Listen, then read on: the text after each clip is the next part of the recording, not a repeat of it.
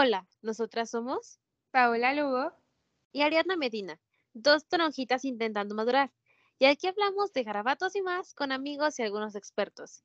Bienvenidos a un nuevo episodio de Bonomía Adolescente y hoy traemos un tema que, que puede ser relacionado al mes, ¿no? Más que nada. Claro, bueno, que además hay que destacar que estamos grabando en viernes y el día de mañana es la marcha, justo hay que tener en cuenta eso, es, es un mes que se conmemora, ¿no? Porque mucha gente piensa que se festeja porque empezamos a ver en las tiendas como que todo así de colores y como la inclusión y eso, pero realmente es como para conmemorar lo que pasó.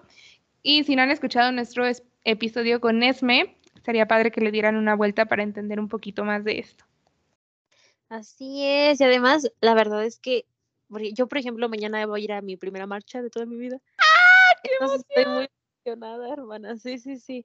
Entonces, bueno, eh, ya sé que es algo para conmemorar y todo, pero siento que lo que diferencia a una marcha LGBT, una marcha eh, feminista, es como todo ese color y los eh, carros alegóricos que sacan las empresas, que obviamente sabemos que todo es mercadotecnia, pero o sea, está padre. Yo lo he visto en la tele y siempre decía, yo quiero ir y por fin mañana voy a ir. Entonces estoy muy, muy emocionada. Qué emoción, no sabía, pero ahí voy a estar pegada a tus eh, historias y eso, porque está increíble lo que me acabas de decir. Ay, sí, yo te voy a, de que mañana insoportable en mis historias, pero ni Spam, puro spam. Pero bueno, empecemos con este episodio que, que va a ser un poco referente a esto. Ajá, referente a esto.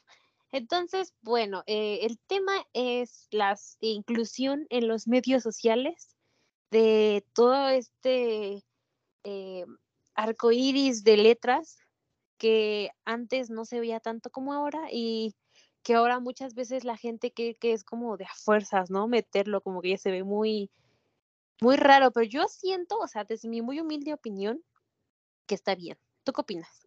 Yo también opino que está bien. De hecho, eh, bueno, a mí me, eh, Ari me dijo hay que hablar de esto y como que cambió un poquito el tema, pero más que nada yo lo tomé también desde esto de la película de Buzz Lightyear que todo el mundo empezó a criticar. Eh, no he visto la película, pero obviamente ya se filtró la escena de la que todos los papis están hablando y todas las personas están hablando. Entonces yo la vi y dije, o sea, la verdad es que no tiene nada de anormal, pero bueno, nos adentraremos a eso y igual traigo un comentario que me hizo de una persona, no voy a decir su nombre, pero me hizo este decir, guau, amigo. Entonces, adentrémonos. Ok, empecemos, empecemos. Entonces, em, bueno, ¿con qué empezamos? Primero que nada, creo que estaría bien referirnos qué películas hay y qué opinamos de esta inclusión. Yo la verdad le decía a Ari fuera de, de la grabación que personalmente yo veo más Netflix todo el día que otras plataformas. Y personalmente, yo creo que ahorita en Netflix, eh, la mayoría de las nuevas producciones que tienen ya te la encuentras. O sea, ya encuentras esta parte que incluyen y que tú lo puedes ver. Y la verdad es que para mí es algo como, o sea, se me hace súper porque lo están normalizando algo que es normal. O sea, te lo están haciendo ver algo que estaba tan censurado, te lo están haciendo ver que realmente no tendría por qué estar censurado, ¿no? Entonces, esto que lo hayan incluido en una... Em, película infantil a lo que yo me refería al principio con Buzz Lightyear, la verdad es que son segundos y aparte de eso, es como que, bueno, un niño no lo va a ver diferente si tú realmente lo educas. No sé tú.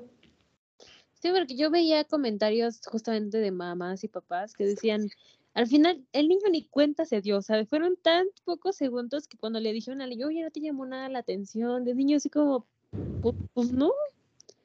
O sea, realmente quien tiene los prejuicios son los adultos que los inculcan a los niños, porque los niños realmente nacen pues sin prejuicios. La neta es que un niño, pues, pues yo tengo una hermana que está chiquita y la neta cada vez que pasa algo así o algo así, ni cuenta se da, ella lo ignora total y absolutamente. O no es que lo ignoran, simplemente para ellos no es nada como para el, esta sociedad conservadora y clasista que es algo malo, algo anormal, algo que no es de Dios, no sé cómo quieran verlo. este, cuando, o sea, la verdad es que es algo también como en algún momento decía esta Munkiana, es algo generacional. O sea, vienen con todo esto que nosotros lo estamos rompiendo y estamos diciendo, tu generacional adiós, ¿no? Algo que me llama mucho la atención de Red es que justo quiere decir esto, esto que viene generación en generación, esta, ay, se me olvidó su nombre, la protagonista, Mei Mei, lo rompe. Ella dice, ¿sabes qué? Así has pasado tú, pero yo soy diferente. ¿No? Entonces creo que esto es lo que se está intentando hacer. Sí, más que nada yo creo que empezar con esas producciones de niños, porque obviamente después vamos a hablar de producciones de adultos, o sea, o de jóvenes. sí, claro. Eh, pues es un poco diferente como la muestra, ¿no? Entonces, pues sí, se me hace a mí que está muy cool, porque justamente esto de la em, visibilidad en la infancia de todas estas personas que a lo mejor los niñitos crecen y dicen, Ay, es que mi amiga me cae bien, ¿no? O sea, pero no es como que te caiga bien, hermanita, a lo mejor sí te gusta, pero como que nada más te pueden gustar los niños, pues dices, ay, pues es mi mejor amiga, ¿no? Y creces y creces y creces así, cuando no sabes que puede haber algo más allá o se sientes, yo he visto muchos casos de niños que no se sienten cómodos con sus cuerpos, o sea, pero cuerpos de que no se sienten niños y se quieren poner faldas y sus papás, ay, no, ¿cómo crees, hijo? Y también ver en la televisión esas cosas de que los niños pueden usar faldas si quieren, o las niñas pueden usar playeras con dinosaurios, que se me hace muy absurdo. Pero, o sea, este tipo de cosas, de tener un tractor o un niño una muñeca Barbie, claro. que ayudan a los niños a no sentirse diferentes en su grupito social. Y si sus papás, pues también pudieran como apoyar esas cosas, pues está... Pues, Sería mejor. ¿no? pues sí. Algo que yo eh, vi, entendí hace poco, en, en, un momento de mi vida, fue que la verdad es que, bueno, y entendí de, esta forma, ¿no? Y lo voy a expresar tal cual. Em, la verdad es que uno piensa, por ejemplo, yo crecí con, con esto de que, bueno, te gustan los niños, y yo puedo seguir así toda mi vida, no sé, quizás hasta los 40 y decir, bueno, sí, me gustan los niños, ¿sabes? Pero porque quizás también no ha llegado, por ejemplo, en este caso, esa persona de la orientación sexual que sea, del género que sea, que me ha hecho sentir algo diferente y por eso yo sigo con la idea de que me han gustado los niños. No sé si me doy a entender. O sea, de que a lo largo de tu vida puedes cambiar las decisiones que tomas respecto a tus sentimientos y eso. Yo creo que sí, respecto a la orientación sexual, es que la verdad es que es un tema, wow, es un tema muy amplio y, y, la verdad para mí sí ha sido difícil un poquito de entender ahí un poquito más, porque contigo me abrí completamente al tema. Pero lo que yo entendí fue como esta parte de que quizás tú piensas que tú eres heterosexual, pero porque no has conocido a otra persona de otra orientación que te guste y tú sigues pensando que eres heterosexual y no... Eh, porque no hay, no había esa persona que te ha movido el tapete, vaya. Bueno, yo desde mi muy humilde opinión, a mí me gusta, no, a mí no me cierro como a nada, justamente porque a mí yo deseo en mi vida alguna persona, como sea, que me respete, me cuide, me, me quiera, obviamente, y tenga atención hacia mi persona, ¿no? O sea, pero sí conozco y sí hay personas que dicen, no, pues es que a mí de plano una niña no me va a gustar o un niño no me va a gustar o esto no me va a gustar, porque a lo mejor ya han vivido suficiente como para saberlo, pero dirías tú, nunca es suficientemente tarde para, pues, para hacerlas. Entonces, bueno, autodescubrirse a lo largo de la vida supongo que es algo normal, pero pues también es respetable, ¿no? Si tú dices, no, es que a mí no me gustan las niñas, no me gustan los niños, no me gusta esto, no me gusta el otro. En ese es súper respetable, hermana. Yo sí. Sí, sí, sí. Y la cosa es que la verdad es que nunca terminas, siento yo, de conocerte al 100%, porque la verdad sigues evolucionando, sigues conociendo y sigues abriéndote a millones de cosas que hay en el mundo. Así es, porque no todo es blanco y negro. Hay muchos colores en medio, entonces yo creo también que, que la diversidad es algo muy hermoso, eh, algo de donde todos podemos aprender un poco y también respetar mucho los límites también. Eh, porque justo es algo que yo hablo mucho con mi familia siempre, porque, pues no sé, soy alegadora, soy de que alego mucho de todo. Entonces, siempre que digo algo, mi papá me dice, mira, manita, respeta. Respeta las opiniones de los demás porque no todos van a pensar como tú y no todos se van a abrir tan fácil como tú a las cosas. Y tienes razón, las generaciones y las personas no todas somos iguales. Y también está bien, ¿no? O sea, mientras no sobrepasen la línea del respeto, el respeto también tiene que ser de esta parte y del otro lado, siempre, forever. Claro.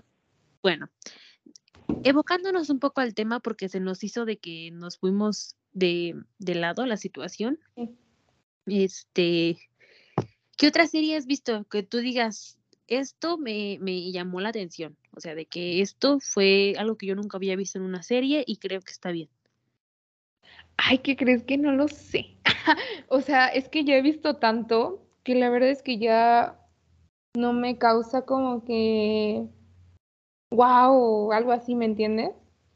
Te voy a decir de algo que acabo de ver y pues sí, sí dije wow y lo aplaudo y digo, o sea, porque la neta tú lo ves y dices súper mega normal.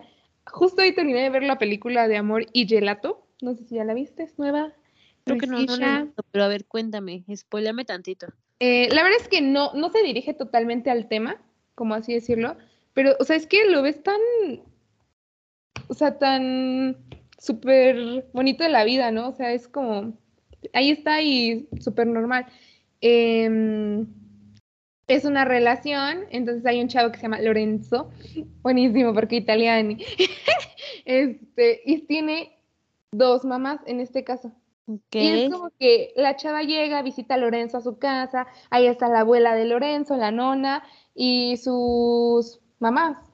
Y ya, o sea, y tú lo ves y dices, súper, o sea, no tiene nada de diferente y nada de malo y nada controversial con lo demás. Claro, porque las familias homoparentales también es algo que muy poco se habla y de lo que muy poco se ha hecho en México. La verdad es que eso de poder adoptar siendo personas del mismo género o, o, bueno, hasta de no siendo del mismo género. En México la adopción es algo muy difícil, pero más si eres del mismo género, pues está muy difícil, ¿no? O sea, tú no, yo cuando era chiquita y me acuerdo que mis papás se divorciaron, la psicóloga me, me, enseñó que había muchos, muchos tipos de familia, no solamente mamá y papá, ¿no? Y es cierto, o sea, las familias, eh, como comúnmente las conocemos, las tradicionales, según, son aquellas que están conformadas por mamá, papá y hermanos, ¿no? Pero también hay un mundo de familias y un mundo de cosas en donde también está chido el amor, ¿no? Porque puede ser de mamá y hijos, o mamá y un perro, no sé, papá y hijos, dos mamás, dos papás, nomás los abuelitos. Y está chido, ¿no? Porque al final, pues, pues son familias y las familias pues siempre han existido y yo creo que siempre han existido ese tipo de familias, pero apenas están como visibilizándose en las redes sociales y... Yo creo que normalizándolo, ¿no? Haciéndolo ver lo que realmente es normal, sin ser censurado ni nada. Así es. Pero bueno, a ver, yo tengo otra serie que yo sé que a lo mejor todo el mundo ya oyó. Estoy ansiosa de hablar por ella porque la amo. Hairstopper. Sí, se tenía que decir y se dijo. No puede ser, qué preciosa serie. Es que, ¿sabes qué? El problema que tienen muchas series que muestran a personas de la comunidad es que la ridiculizan. Muchas veces los personajes LGBT son ridiculizados, no todos los casos, pero muchas veces son mostrados así como que son muy, que tienen muchas parejas, o que no son fieles, o que no son amorosos, y esas cosas, o que son muy chistosos. Y la verdad es que las personas LGBT somos y absolutamente todos, yo creo, personas y por lo tanto somos comunes, ¿no? O sea, podemos ser como cualquiera eh, otra que no tenga, eh, que no esté dentro de la comunidad. Sí. Y Hairstopper es exactamente lo que muestra desde mi perspectiva. Dos personas que se quieren, uh, que se descubren porque están jóvenes, tienen 15, 16 años y que eh, pues la verdad es que se, se, se, cuidan mutuamente, se son fieles entre ellos. Y yo creo que eso es lo que debería ser una relación muchas de las veces, porque, pues sí, o sea, son eh, abiertos con sus emociones, con lo que quieren, con eh, pues sus emociones, respetan sus emociones. Yo creo que es algo muy importante. Y yo creo que esta serie para los jóvenes como nosotras, un poco más chiquitos, está muy cool. Porque muestra justamente estas dos partes, ¿no? Una persona que está en el closet y que no puede salir por, no sé, no sé si miedo, no sé por qué no está listo, pero que es violento aún así. Y Nick, que no puede salir del closet porque no está listo, pero aún así no justifica que la, la violencia por lo que entonces él es lindo. no sé, aunque sea a escondidas, pero es lindo con Charlie. No sé, yo, yo adoro Herstopper y los libros, los libros son otro mundo, de verdad. Porque aparte no solamente son ellos dos los personajes de la comunidad, también está la otra pareja de chicas con estas, ay, me olvidó su nombre, pero ellas, también está eh, la amiga que es trans, y el, en el libro hay otro amigo que también le gusta a un niño, entonces es gay, pero, o sea, está muy, muy bueno, extremadamente buena esa serie, y te hace sentir como un romance, los romances que lees usualmente heterosexuales, pero homosexual. entonces está muy bueno. Claro. Así es. Y hay, bueno, y también es que es una serie para jóvenes, por lo que no hay ningún indicio de relaciones sexuales. Entonces, está muy bueno, porque hay otras series como Bridgerton, no sé si viste. Ah, no me preguntes, tú sabes que sí. Obviamente nada que ver porque Bridgerton es una serie más como de la eh, eh, de la corona británica, del tiempo de la regencia y todas esas cosas. Ajá pero yo considero que era más tabú en ese entonces. Pero la pareja que sale, o sea, no es una pareja así como tal conformada, sale de que comamos en dos capítulos, pero eh, en la segunda temporada, el hermano de, ay, el hermano que sigue de los Bridgerton, el, este Benedict, cuando va a la escuela de arte, que va a la casa del señor, ese mismo señor es eh, pues no sé qué, sinceramente no sabía describirlo, pero tiene relaciones con un hombre en la misma casa y él lo ve, no sé si te acuerdas. Pero también tiene a su esposa. Entonces a mí se me hace así como, wow, qué cosas. Yo creo que eso también es común y más en esos tiempos, ¿no? Donde todo eso era como algo que no podía existir, o sea, de que no, ¿cómo crees la iglesia? Persínate y ya, bye. Sí, Claro, en Bridgerton lo que sucede, y de hecho lo que se escuchó mucho desde que salió la primera temporada, era que cambió mucho lo de la época. O sea, fue más inclusivo desde que, por ejemplo, hay gente, eh, lo nombran así en el artículo, ¿no? Hay gente de color, hay esas personas que pertenecen a la comunidad, o sea, está todo esto, y realmente lo hacen ver porque siempre ha existido. O sea, es algo que, Esme, Esme las clases de Esme, es algo que siempre ha estado ahí, solo que eh, generacionalmente se ha ido censurando y hoy, hoy gracias al cielo se está abriendo, ¿no? Un poco, ¿no? Porque también hay mucho trabajo que hacer, considero yo.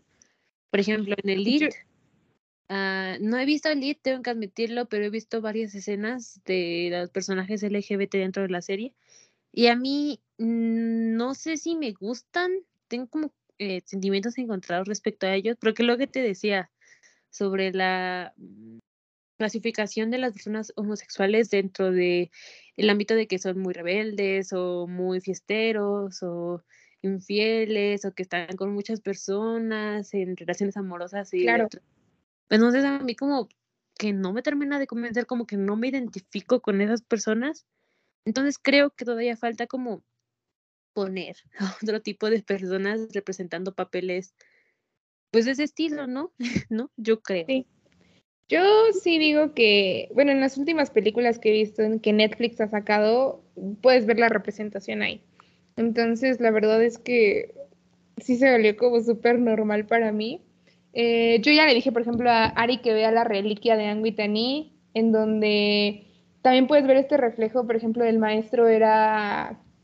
Em, era y no era, o sea, como que le mostraba que era gay, pero él no era, y él se iba a casar con Prissy, porque así la sociedad lo dictaba, y él tenía sentimientos por un alumno. Y Cole sabía que él no era el que le gustaban las chicas.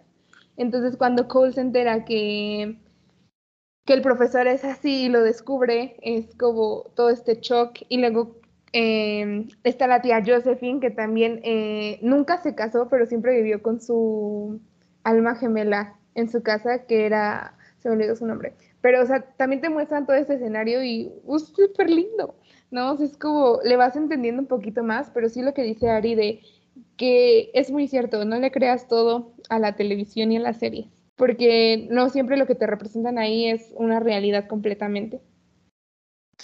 Claro, tiene mucho, mucho salseo, como le dicen. Entonces uno dice, ¿cómo? O sea, y lo bonito no sé si viste tú una serie que se llama Grace and Frank, un Frankie. No, la tengo en mi lista.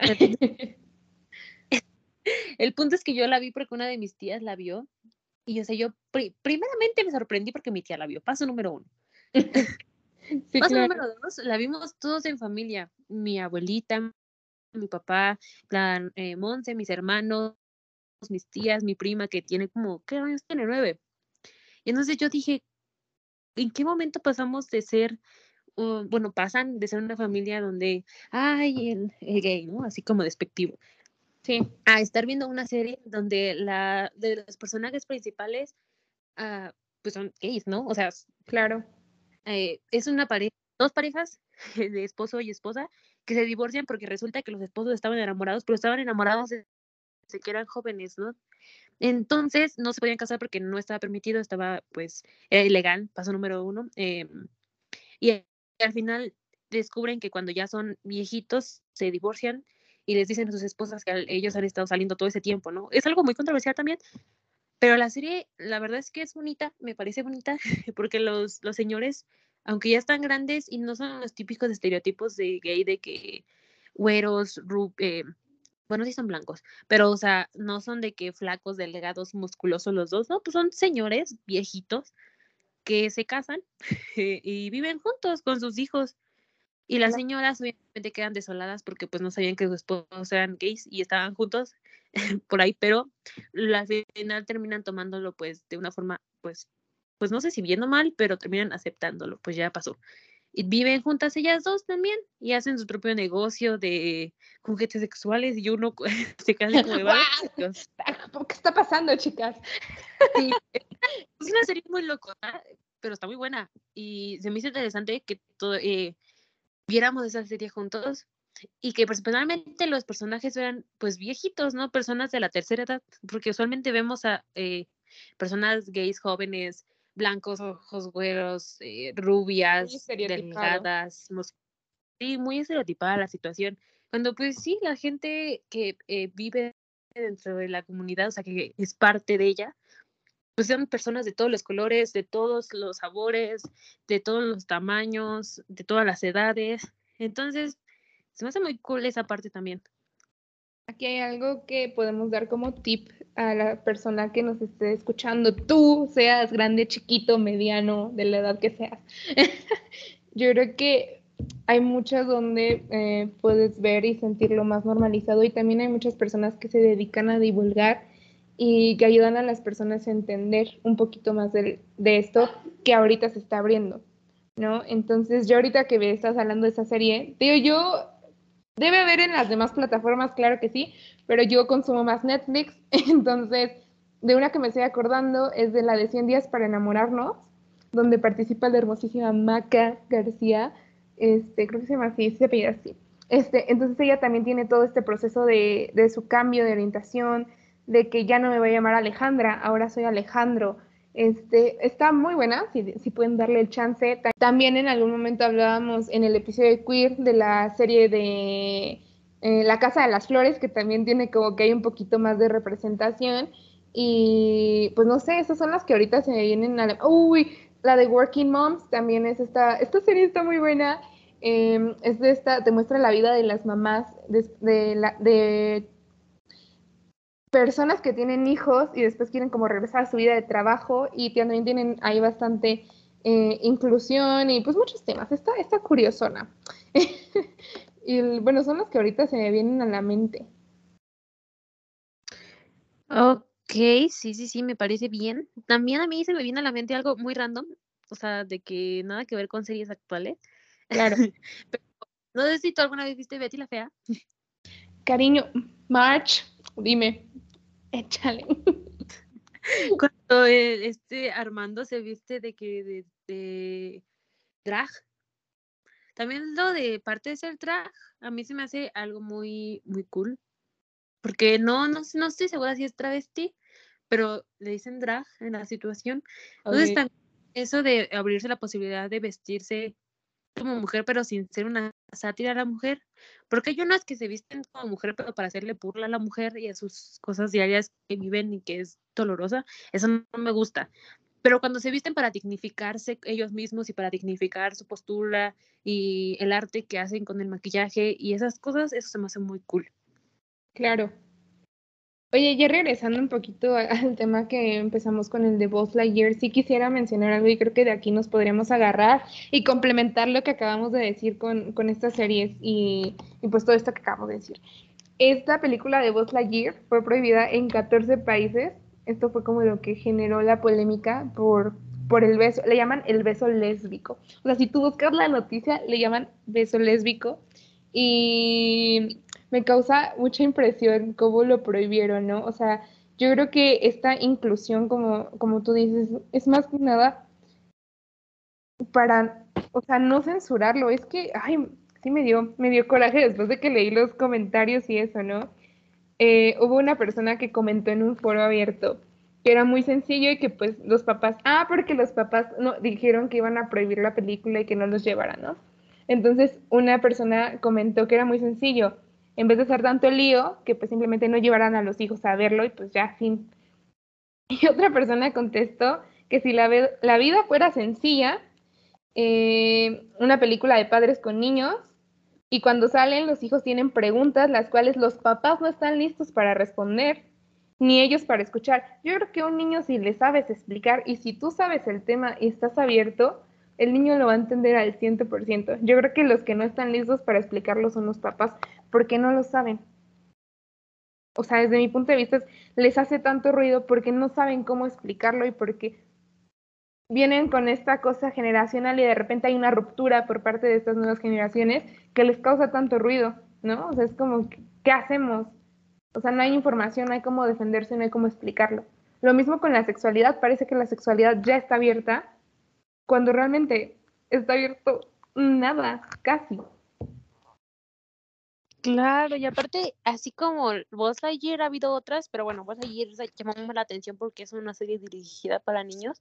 Claro. Pero en el Disney Plus, de esa plataforma ahora vamos a hablar, estuvo también la película de Eternals, que también cancelaron su, pues, su producción o su reproducción en los cines, no sé cómo se diga, pero, o sea, bueno, no dejaron presentarla ahí porque eh, hubo también escenas donde aparecía una familia conformada por, bueno, una familia homoparental, en donde pues obviamente tenían un hijo, ¿no?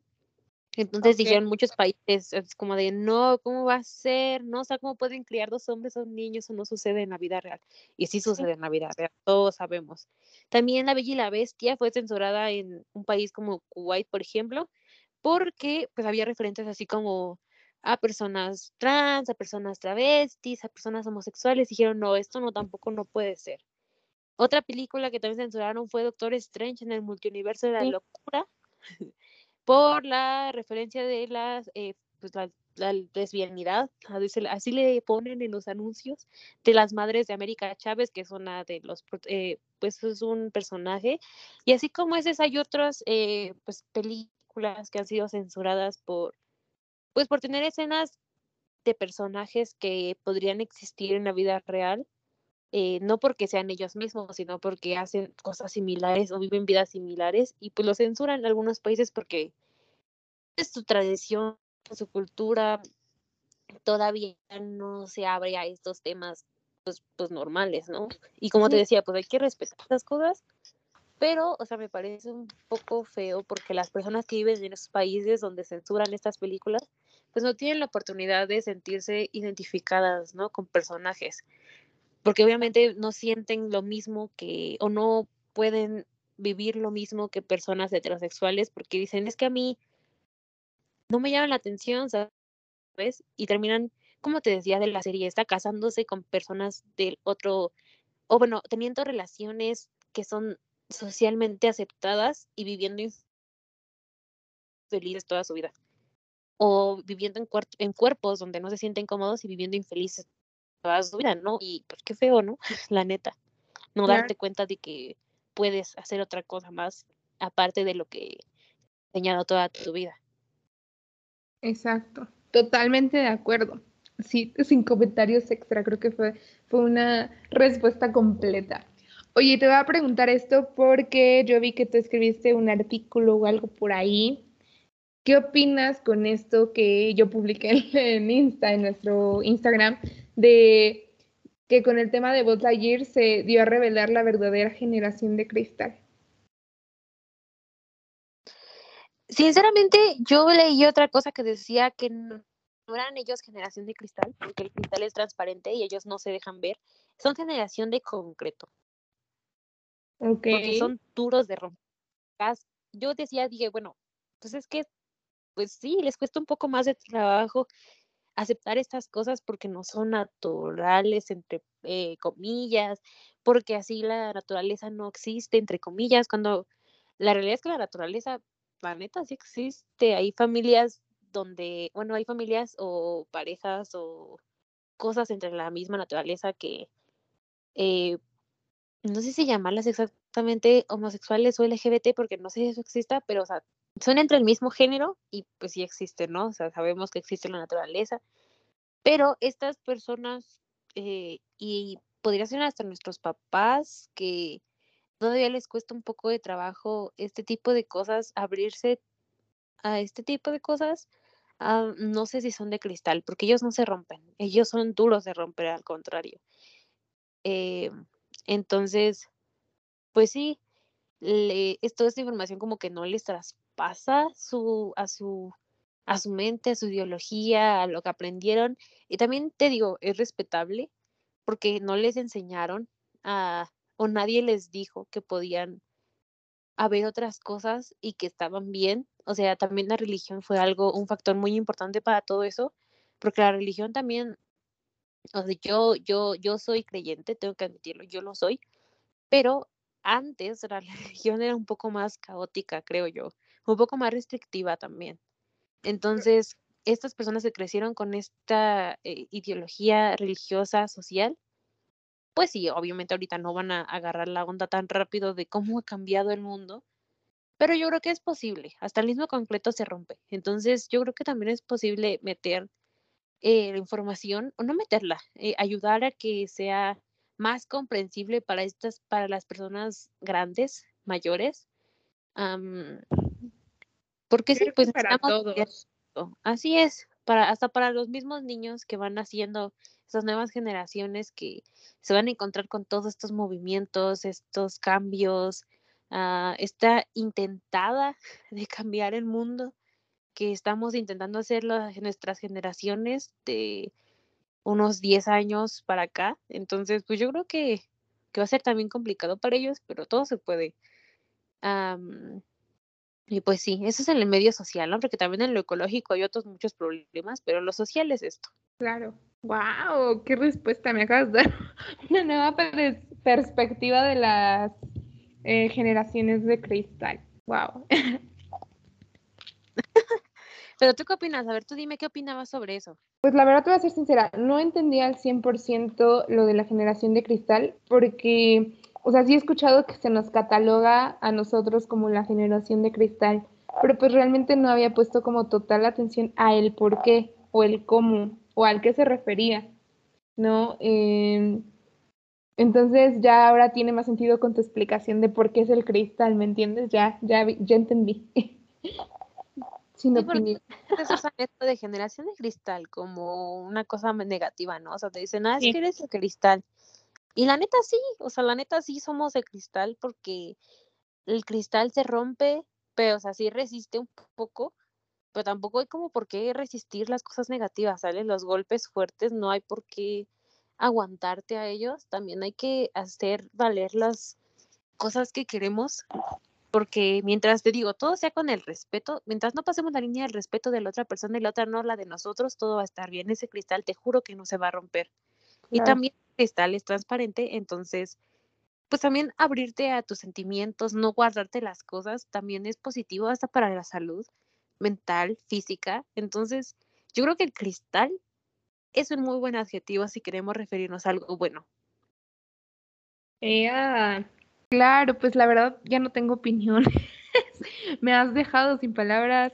No sé, ya ahora tengo un nuevo concepto que analizar y cómo poner más en mente qué es esto y reconsiderar todo. Yo creo que mm, estamos aquí para evolucionar como siempre, para cambiar y para cuestionarnos todo desde el por qué creemos lo que creemos, por qué le hacemos caso a esto, por qué sentimos esto. Entonces, quien esté escuchando ahí atrás, cuestionese todo.